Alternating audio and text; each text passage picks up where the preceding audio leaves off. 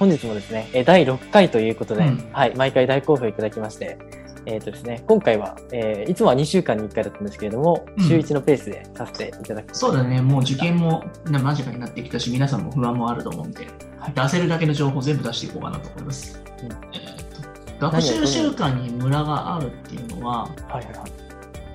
多分今のその価値経験っていう一つ一つの単元が多分理解できてないから、うん。ムラがあって、この時にはやりたくない、この時は得意だっていうところが得意分野と苦手分野のそのムラが出てくるあるのですよ、きっと。うん、またこの単金なのか嫌だなみたいな感じのところがあるので、そこをなんかあの自分で何かやろうと思って結構きついじゃないですか。苦手単元とかって。でそこでちょっと僕らが寄り添ってあげて、そこの単元のところを指導してあげると、結構やっぱその、あ、こんなやり方あったんだみたいな感じになって、突破口になると逆になんかそれが得意科目になる可能性もあったりするから、。うん完全なる思い込みがあるので、一度そういった場合は、頭になんかそのできない苦手意識のところをいきなり解説を見せてあげてください。あ、なるほど。えーはい、隣に予習シリーズがあったら、その解説、回答を横に置いてあげて、隠すんじゃなくて、お前は見ろというふうに広げてあげる。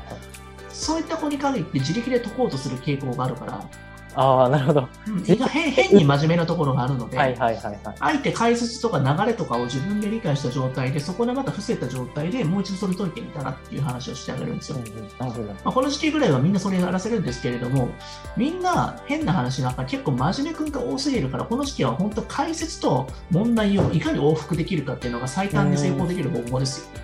確かにそうですね。アウトプットするっていうのはまた別の実力ですよね。はい、はい。理解するってところで解説を一緒に見ながらなんでこの問題こういうふうになったのかなっていう。まあさすがにそのところで予習シリーズで自分で理解できないってところで聞いてもらったらいいだけの話なんで、僕らに。そこのところで、まずそこで自分の答えがなんでこういうふうになるのかっていうふうに、最初最初に答えを見るってことが大事です。はいはいはいはい。うん。ななると、精神的ハードルもそこでお下がるので、無駄はなくなりますよ、やっぱり。そうですね。確かに。うん。まあ分からないものがあるから結局恐怖になって嫌になるんですよね。なるほど。あ、変に律儀なところがあるって確かにうなずけますね。その辺のところぶち抜いた方がいいですよ。こんなものを見てから読んだみたいな感じで。変な話、理科社会なんて全部回答を見てから僕やってましたからね。そうですね。確かに意外とそっちの効率が良かったりしますよね。はい、はい。なんでこのこういった答えなのかって、でもあのアアプリうまくできててさ、はい結構なんか答えの方から質問を逆に聞くパターンもああるじゃないですか。そうですね。ありますね。あれ結構いいよね。うん、そういった考え確か方よくて。うん。そうですね。いや、日本人ってやっぱ同じ方向からしかもの見てないからさ、問題とかも。うん確かに。結構海外のさ、算数とかだったらさ、逆から見るじゃないですか。あ、そうですね。本当に発想が面白いですね。うん、なので、1個の方向から見るんじゃなくて、答えからいきなり行くってやり方、まあ、その辺のところちょっと飛んでんのかもしれないですけど、僕は結構そういったところやりますよね。普通のやり方で無理だったら、そういうやり方で考えるっていう。なるほど。うん、ちょっと違ったカンニングとか違法じゃなければいい何でもいいわけじゃないですか、点数そうですね。はい。あなるほど。すごく具体的で本当にためになると思うんですけど。しかもそこが精神的安定につながるじゃないですか。そうですね。うん、なるほど。はい確かに。結局やっぱり解けない問題とうんうん格闘するっていうことほど苦しいものないですもんね。そうなんですよ。うん。しかもなんか今解けなくても、なんかわからないで知識積み上がった状態で実験が解けたりするから、うんそんなところになんかあの後から来るものに対して、今なんか願って無理やり解こうと思わなくてもいいと思うんですよね。うん意外といろんなものがつながんないと解けないものあるじゃないですか。そうですね。複合問題とかも、はい、ありますね。でそこって多分その時やっても無理でしょ、多分。うん、しかも、それこそ、やっぱり投資対効果が薄いというか、6年生の時期からと。そう結局だから損切りが弱いから、FX とかに負けるやつですよ、変な話。そうですね。うん。まんまんまとハマってるやつなんで。ああ、こう、ぐるぐる思考になってしまって、抜け出したくなったり感じここ俺取れたらいけたのかもしれないのにみたいな感じで思ってるんですけど、そこは君が取らなくてもいいとこだしとか思いながら。うん、確かに。うん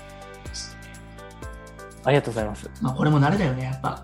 そうですね。難しいよ、やっぱ子供がそうやって損切りなんて。損切りという言葉自体がなかなか聞かないですよね。まあその容量の良さとかも誰かから教わるから容量っていうのはだんだん使ってくるものだと思うんでね、うん失敗とかも。うん。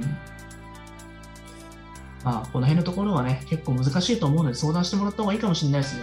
まあ、うん、今日の部分とかでまたフォームとかも作っとくんで、そこのところで、まあ今日なんか見ていただいて、あた新たになんか相談したことない人とかもね、多分なんかちょっと勇気持って相談いただいた石破先生の方とかも、ね、時間割いてくれたりもするあと思うので、そうですね。はい。こうん、ちらも、はい、ご相談受けたまっておりますので。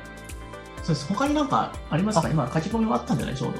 そうですわかんないちょっと見てみましょうか。まあ、あの、今みたいな話以外のところでももっと具体的に多分各個人に多分悩みは違いますし、はい。アドバイスすることによって全然変わってくると思うので、そうですね。まあ、ちょっと私の予定もあると思うんですけれども、まあ、今回ちょっとなんかお話聞いてて、なんか先生相談してみたいなっていう人がいたら、してもらったら全然いいと思うし、うん。はい。まあ、あの時間のある限り、ちょっと私もね、ちょっと先日、まあ、ちょっと事故もあったりとかして、ちょっとそうですね。そうですね、ちょっとなんかあの時間とかもなんかうまくつけつけない時もあると思うんですけど、できる限りなんか対応させていただこうかなと思いますので、はい。ぜひぜひ皆さんね、フルってご応募いただいて、それさらになんか一緒に頑張っていって、なんかいい成功体験つあの作らさせていただいたらいいかなと思いますよね。うん。はい。はい。みんな頑張りましょう。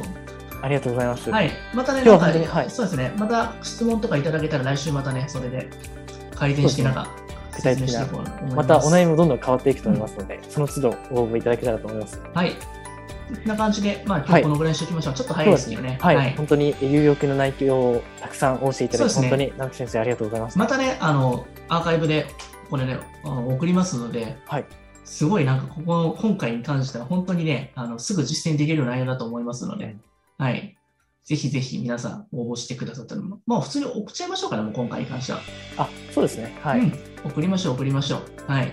もうプレゼントしまくりましょはい。う。もう頑張ってほしいですからね、皆さんね。そうですね。はいこれから本当にありがとううございました。じゃあね。ありがとうございましたはい。じゃあごまた。また来週。